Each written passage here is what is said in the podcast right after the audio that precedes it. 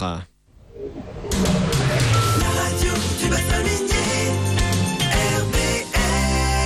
RBM est toujours en direct du lycée Fernand d'Archicourt d'Hénin-Beaumont. RBM lance la semaine de la presse dans les écoles aujourd'hui, lundi 18 mars. On remercie encore une fois l'établissement, le lycée Fernand d'Archicourt qui nous accueille pendant toute une journée en temps direct depuis midi, donc dans la salle polyvalente du lycée d'Archicourt. Et on continue eh bien de voir un peu tout ce qui est mis en place au sein euh, du lycée. Et on va notamment croiser l'histoire avec l'art plastique avec nos deux nouveaux invités.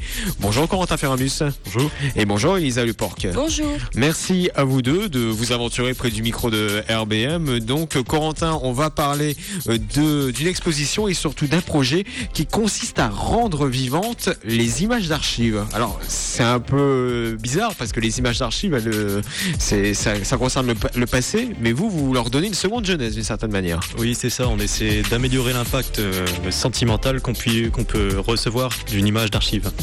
Et comment vous faites justement? Vous lui, donnez, vous lui donnez de la couleur? Vous, eh ben. essayez de la changer de, de, papier? Comment ça se passe?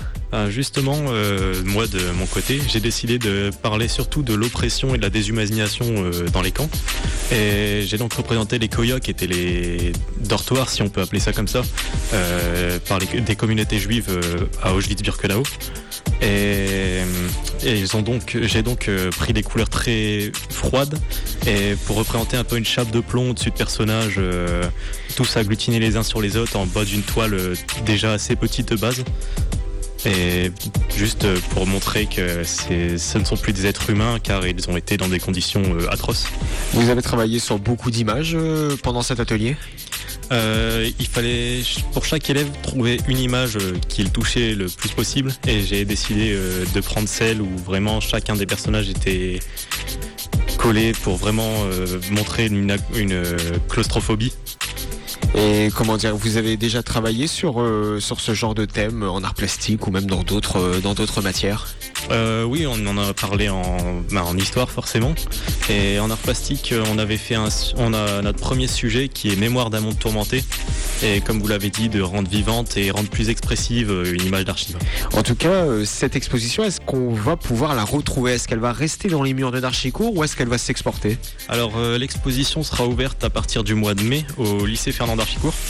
Et elle sera ensuite retransmise à plusieurs établissements afin de la rendre vivante et continuelle. Donc elle sera euh, en évolution constante et chaque année des œuvres supplémentaires s'ajouteront. En tout cas, c'est une exposition made in d'Archicourt, donc si on peut dire ça comme ça. Oui, c'est ça, c'est les élèves qui ont mis la main à la pâte. Les élèves mettent la main à la pâte et des fois ils voyagent et ils découvrent de nouvelles contrées. On en parle avec vous, Elisa Leporc. Vous, vous avez également eu la chance d'aller en, Pologne. Comment ça s'est passé?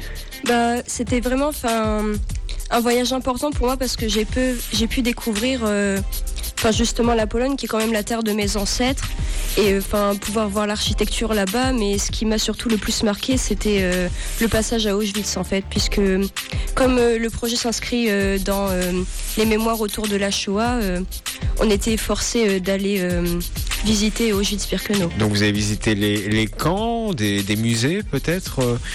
Est-ce que vous avez une image forte qui vous revient? Oui, c'est surtout euh, au camp de Auschwitz 1 où euh, il y avait des, c'était des comment dire, des, des blocs en dur qui accueillaient euh, énormément de prisonniers à la fois. Ça, peut aller, ça pouvait aller jusqu'à 1000 prisonniers par, euh, par bloc, donc c'était vraiment impressionnant. Il y avait vraiment euh, une atmosphère très lourde sur le lieu et on avait l'impression de se sentir vide, tellement il y avait d'émotions qui étaient passées par là. Et donc ce, ce genre de voyage, alors tout à l'heure on a eu vos amis qui ont voyagé dans les quatre coins du monde déjà. Est-ce que vous également vous avez eu l'occasion de voir d'autres choses? Oui, j'ai pu aussi l'année dernière aller en Australie pour avoir un échange avec une élève australienne là-bas et pouvoir redécouvrir la culture d'un pays qu'on ne parle, dont on ne parle pas tellement euh, à l'école et c'était vraiment intéressant. En tout cas, vous, euh, vous avez une particularité, Elisa Leporc, c'est que vous avez visité le musée de Schindler. Quelle est la particularité de ce musée? En fait, ce musée se situe dans les locaux, enfin dans les anciens locaux de l'usine de Schindler et Enfin, il a carrément été euh, réhabilité pour en faire euh, un musée vivant qui vraiment, euh, avec la scénographie, on avait l'impression de se retrouver à Cracovie dans les années 40, 40 ouais, dans les années 40 pendant l'occupation nazie.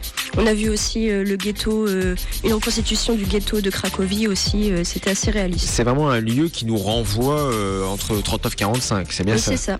Et donc, Elisa Leport, qu'est-ce que vous vous comptez continuer après dans l'histoire? Peut-être faire des études d'historienne ou est-ce que vous avez un autre projet professionnel? Euh, L'histoire m'intéresse beaucoup, mais je suis plus passionnée par l'anglais en général et je compte vraiment euh, plus tard euh, faire. Enfin, je me vois plutôt dans l'anglais plus tard, donc peut-être faire professeur, on verra bien. Professeur d'anglais à d'archicourt, pourquoi pas? Peut-être. En tout cas, il y a certains élèves dans cet établissement qui, voilà, qui ont étudié l'anglais et l'allemand, qui sont devenus profs. Et pour vous, euh, Corentin Ferramus Alors moi, j'aimerais euh, faire du doublage.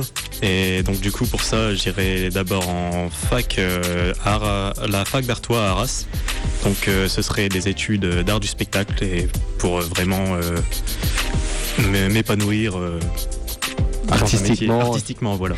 En tout cas, le doublage, on précise à nos auditeurs, c'est quand vous avez un film, et eh bien, s'il n'y a personne qui fait les voix françaises, et eh bien, vous avez euh, la version originale. Vous n'avez pas de, de voix française. Alors, j'espère, euh, je ne sais pas si tu connais les noms, mais si tu, euh, tu comment dire, si tu vas côtoyer les, les voix de Bruce Willis, Patrick Poivet, tout ça, pourquoi pas, hein je, je, te le souhaite en tout cas. On l'espère.